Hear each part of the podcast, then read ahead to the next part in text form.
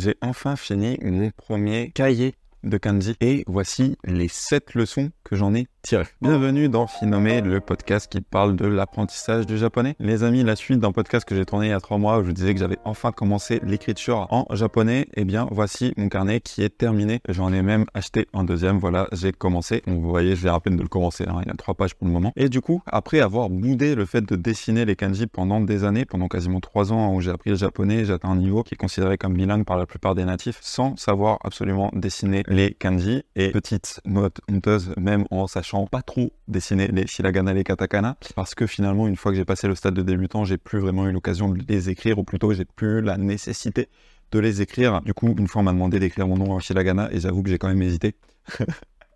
Voilà, c'était la petite anecdote honteuse. Voilà, j'ai commencé à écrire les kanji, donc j'ai fini ce carnet. Donc euh, voilà, il y a 40 pages de 150 kanji, donc ça fait environ 6000 kanji. Alors je dis environ parce que voilà, de temps en temps, j'ai écrit des silagana, ce genre de choses, mais ça fait quasiment 6000 kanji, voilà. Que j'ai écrit, alors ce n'est pas 6000 kanji différents, bien évidemment. Vous pouvez voir que, voilà, là je prends une page random, il y a les kanji, je les écris plusieurs fois parce que c'est des kanji que je vois et que j'essaye de retenir, mais au total, j'ai écrit 6000 kanji, 6000 fois un kanji. Et la première leçon que j'en ai tirée, c'est que savoir dessiner un kanji lorsqu'on le voit et savoir dessiner un kanji de tête, ce n'est pas du tout la même chose. Savoir que ce sont des kanji que j'écris de tête. Donc ce n'est pas je recopie des kanji, ce n'est pas recopier des kanji, c'est vraiment les dessiner de tête. Alors comment ça se passe pour dessiner des kanji de tête? C'est qu'en fait je suis en deck Anki qui s'appuie sur le principe du Kaiken qui est en examen ici au Japon pour tester les kanji qui en fait est une phrase, on vous présente une phrase où il y a un mot qui va être écrit en hiragana, mais en fait avec le contexte de phrase, vous savez de quel mot il s'agit. Parce que le mot il est souligné, vous dites ce mot, quels sont les kanji qui sont associés? Donc en gros, c'est comme une phrase à trous si vous voulez, et vous avez la prononciation. Donc si vous connaissez le mot en japonais, il vous reste juste en fait à trouver les kanji qui sont associés. Mais du coup, ça permet d'écrire les kanji de tête. Moi, c'est ça que je fais actuellement. Hein. C'est pas juste recopier des kanji, c'est vraiment savoir les écrire de tête. Chose pour la noter, c'est que je connais les mots que j'écris parce que voilà, j'ai un niveau où je connais les mots que j'écris, donc j'apprends juste à les écrire. J'apprends pas des nouveaux mots au passage si vous voulez. Eh bien, je me suis rendu compte que savoir recopier des kanji, c'était bah, beaucoup, beaucoup, beaucoup plus facile que de savoir les écrire de tête. Alors ça peut paraître évident, mais on pourrait dire que c'est pas si différent que ça finalement. Savoir recopier un kanji quand on le voit et savoir l'écrire de tête, mais c'est totalement différent parce que très souvent j'entends un kanji et franchement je bug. Et parfois ça m'arrive pendant 15 secondes de réfléchir, de me dire mais comment ça s'écrit déjà et parfois, vous retrouvez des éléments, par exemple, vous retrouvez l'élément à gauche et vous allez dire, OK, à gauche, je sais très bien que c'est cet élément, par exemple, que c'est l'élément du fil. Mais qu'est-ce qu'il y a dans la partie droite? Et franchement, c'est très, très, très, très dur d'écrire des kanji de tête. Donc voilà, ce sont vraiment des exercices totalement différents. Savoir recopier un kanji quand vous le voyez pour avoir une idée de l'ordre des traits, etc. Et savoir l'écrire de tête, ce sont deux exercices totalement différents. Et savoir recopier un kanji de tête, ou plutôt du coup savoir écrire plus que recopier, hein, savoir écrire un kanji de tête, c'est un exercice extrêmement difficile. La deuxième leçon que j'en ai tirée, c'est que c'est vrai que j'ai la sensation de mieux comprendre les kanji maintenant que je les écris. Alors c'est pareil, ça peut paraître évident. Pour moi, ça n'était pas forcément avant d'écrire. Pour être honnête, moi j'étais un petit peu dubitatif quant au fait que écrire c'était efficace. Mais c'est vrai que pour avoir écrit bah, maintenant 6000 caractères, alors 6000 caractères, 6000 kanji, j'ai pas écrit 6000 caractères différents encore une fois, hein, mais pour avoir écrit 6000 kanji, eh bien j'ai l'impression de mieux les comprendre. Je vois mieux comment ils sont agencés et comment les différents éléments, par exemple, s'imbriquent et comment en fait le kanji s'est construit, comment le kanji prend sens ou comment le kanji est prononcé. Parce que voilà, les différents éléments, généralement, le kanji, ça transmet soit le sens, soit la prononciation. Je sais que c'est une simplification extrême, mais c'est juste pour voilà étayer mon point que bah, le fait de les dessiner à la main, de vraiment séparer finalement en kanji dans chaque élément, et plus que de juste se séparer dans chaque élément, de les écrire, bah, j'ai l'impression de mieux les comprendre et de mieux me rappeler que, ah oui, ce kanji, c'est cet élément plus cet élément, et du coup, de plus me rappeler de vraiment, voilà, comment il est composé. Et maintenant, ça m'arrive parfois que quand un japonais me dit en mot, que j'ai le kanji qui me vienne dans la tête avec les différents éléments, ce que ce n'était pas le cas avant. C'est vrai qu'avant, quand on me parlait, j'avais pas forcément le kanji qui me montait dans la tête. Maintenant que je le fais tous les jours, cet exercice d'écrire des kanji, ça m'arrive. Donc c'est vrai que j'ai la sensation quand même que bah, le fait d'écrire les kanji à la main, ça m'aide à mieux les comprendre. Leçon numéro 3, je les différencie mieux entre eux. Alors c'est assez proche de la leçon numéro 2, c'est-à-dire que bah, je les comprends mieux, mais maintenant ça me permet de mieux les différencier. Alors pourquoi est-ce que je le précise? C'est parce que moi c'était un de mes problèmes. En vrai quand je lisais des kanji, c'est que quand je les lisais en contexte, généralement ça se passait bien, mais je le voyais par exemple dans Anki quand je faisais des cartes qui n'étaient pas des cartes de phrases mais des cartes de vocabulaire, bah, j'avais souvent du mal avec certains kanji qui étaient extrêmement proches. Parce que bah voilà, parfois certains kanji se ressemblent vraiment beaucoup, il y a juste un petit élément qui change. Et le pire c'est quand ils partagent les mêmes okoligana. Parce que là en fait je m'appuyais vachement sur un élément plus les okoligana pour reconnaître le kanji, sauf que quand c'était juste un élément qui changeait, et eh bien en fait souvent je confondais les deux kanji.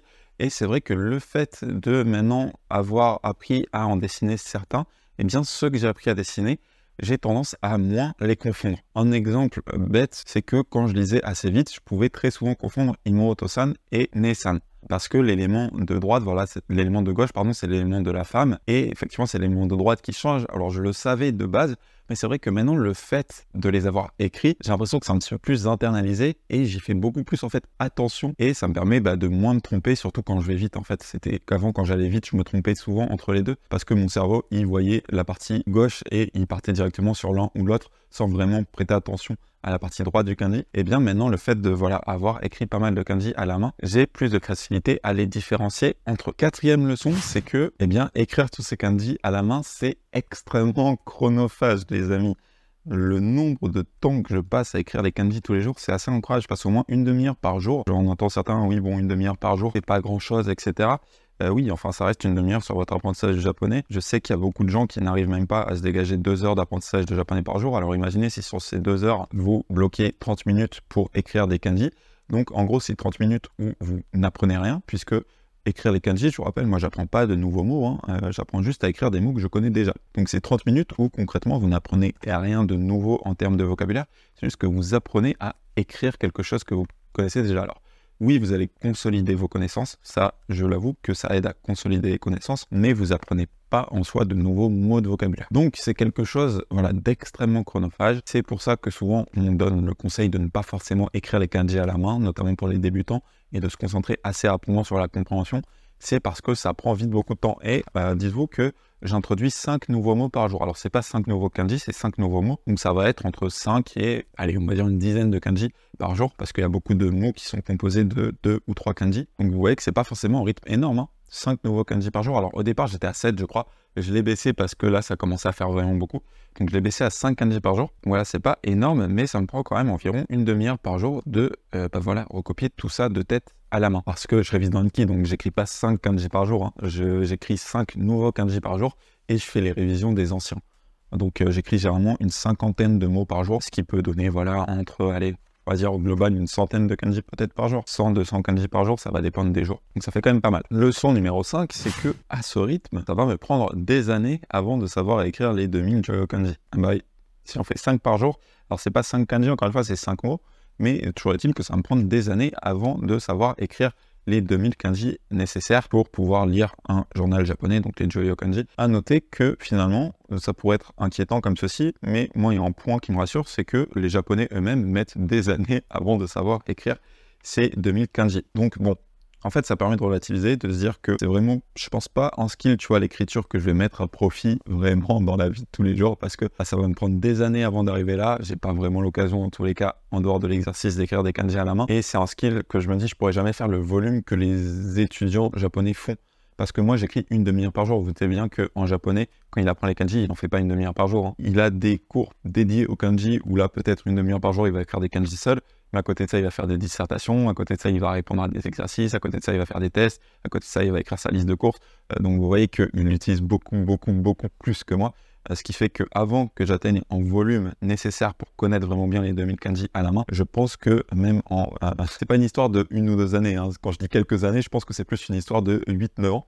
on va dire que ça, ça, fait relativiser un petit peu. c'est vraiment une tâche titanesque hein, de savoir écrire tous les kanji de tête. Mais ça me permet de transitionner sur la sixième leçon. C'est que ça me plaît, c'est cool. Je trouve ça marrant en fait, je trouve ça amusant d'écrire les kanji à la main.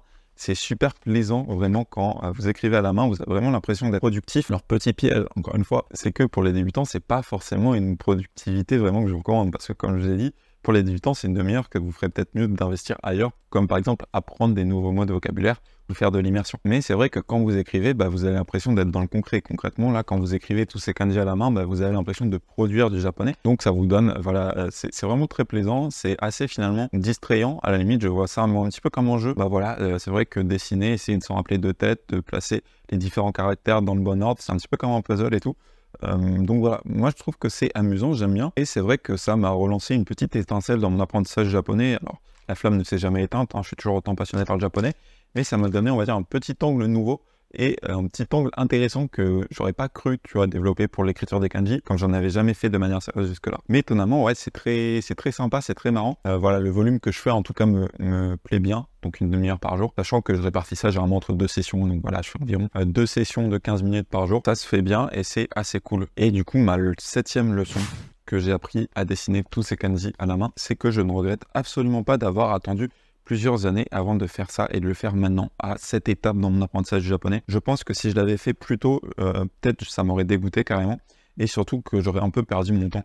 Parce que comme je vous ai dit, tous ces kanji que j'apprends à écrire, je galère beaucoup. Pour être honnête, je galère beaucoup, je les oublie beaucoup. Mais ce sont que des mots que je connais. J'imagine même pas si c'était des mots que je ne connaissais pas. Donc je regrette absolument pas parce que bah, voilà, une demi-heure par jour, Franchement, quand vous êtes débutant, c'est une demi-heure que vous ferez mieux d'investir ailleurs, largement, selon moi, comme de l'immersion. Hein. Le mieux serait très certainement l'immersion à la limite de l'apprentissage de vocabulaire. Plutôt vous intéresser sur le fait de savoir lire les kanji dans un premier temps avant de savoir les écrire. Je regrette absolument pas d'avoir attendu. Après, c'est vrai que j'ai l'impression de mieux comprendre l'argument de ceux qui disent que le fait d'écrire à la main, ça peut vous aider à mieux les mémoriser. Parce que c'est vrai que j'ai l'impression d'avoir la compréhension plus intime des kanji. Donc ce que vous pouvez faire, moi ce que j'invite toujours à faire les amis, c'est éventuellement quand vous apprenez un nouveau kanji, essayer d'apprendre à le dessiner. Alors pas forcément retenir à le dessiner par cœur, parce que comme je vous ai dit, ça va vous demander des efforts qui sont peut-être un petit peu disproportionnés par rapport aux résultats attendus, mais au moins peut-être apprendre un petit peu à dessiner et éventuellement les kanji qui vous posent problème. Voilà. Vous pouvez apprendre par cœur les kanji qui vous posent problème ou les kanji que vous avez du mal à différencier. Si vous confondez souvent deux kanji, peut-être essayer de les apprendre à les écrire à la main. Euh, voilà, c'est peut-être un exercice qui, plutôt que d'apprendre à écrire absolument tous les kanji à la main, je pense que c'est un outil qu'on peut utiliser pour cibler certains points faibles, voilà, certains kanji qui nous posent du souci, dont on a du mal à se rappeler. Ça peut être pas mal. Et bon, pour ceux éventuellement qui cherchent peut-être à se distraire, eh bien peut-être essayer ça un petit peu pour euh, changer l'esprit. Ça reste du japonais, ça a quand même des bénéfices. Et voilà, peut-être que vous allez découvrir une nouvelle passion, un nouvel exercice qui vous plaît bien. On ne sait jamais si ça vous prend 5 ou 10 minutes par jour à écrire des kanji parce que ça vous distrait, ça vous permet de vous relaxer, de vous détendre et que en plus bah, ça vous permet d'un peu mieux les comprendre, c'est tout bénef. Moi personnellement, je regrette absolument pas d'avoir attendu et de faire cet exercice maintenant que je suis bilingue. Et si je devais recommencer mon apprentissage japonais depuis le début, je referais pareil au niveau des kanji, c'est-à-dire que je n'apprendrai pas à les écrire comme ceci, je ferai pas ce genre de carnet dès le début de mon apprentissage, mais j'attendrai voilà euh, d'être à un bon niveau avant de le faire, comme je l'ai fait. Ça, ça ne changerait pas. Mais je suis très content d'avoir enfin enfin sauter le pas et essayer voilà d'écrire un petit peu les kanji à la main c'est quand même assez sympathique, il faut bien l'avouer. Et au passage, c'est voilà mon deuxième carnet. Alors je voulais acheter un dessin différent, mais en fait malheureusement, selon le dessin, le nombre de carreaux changeait. Donc ça, c'était celui avec le plus de carreaux. Donc c'est les carreaux plus petits qui restent quand même assez grands en vrai. Hein. Mais il y en a avec des carreaux encore plus grands. Voilà, c'est selon les classes. Et officiellement, je suis mis Ichinen Bigumi Obi. Voilà, c'est mon carnet, c'est mon deuxième. Voilà, on va voir ce que ça fait. Bah, tant que je suis au Japon, je vais continuer cet exercice. En vrai, au rythme que je suis, je pense que je vais continuer pendant encore un bon moment. On verra si un jour ça me prend trop de temps, peut-être que j'arrêterai. Je vous ferai des mises à jour de temps en temps si j'apprends de nouvelles leçons de cet exercice quotidien. Sur ce, les amis, je vous dis à la prochaine. Tchuss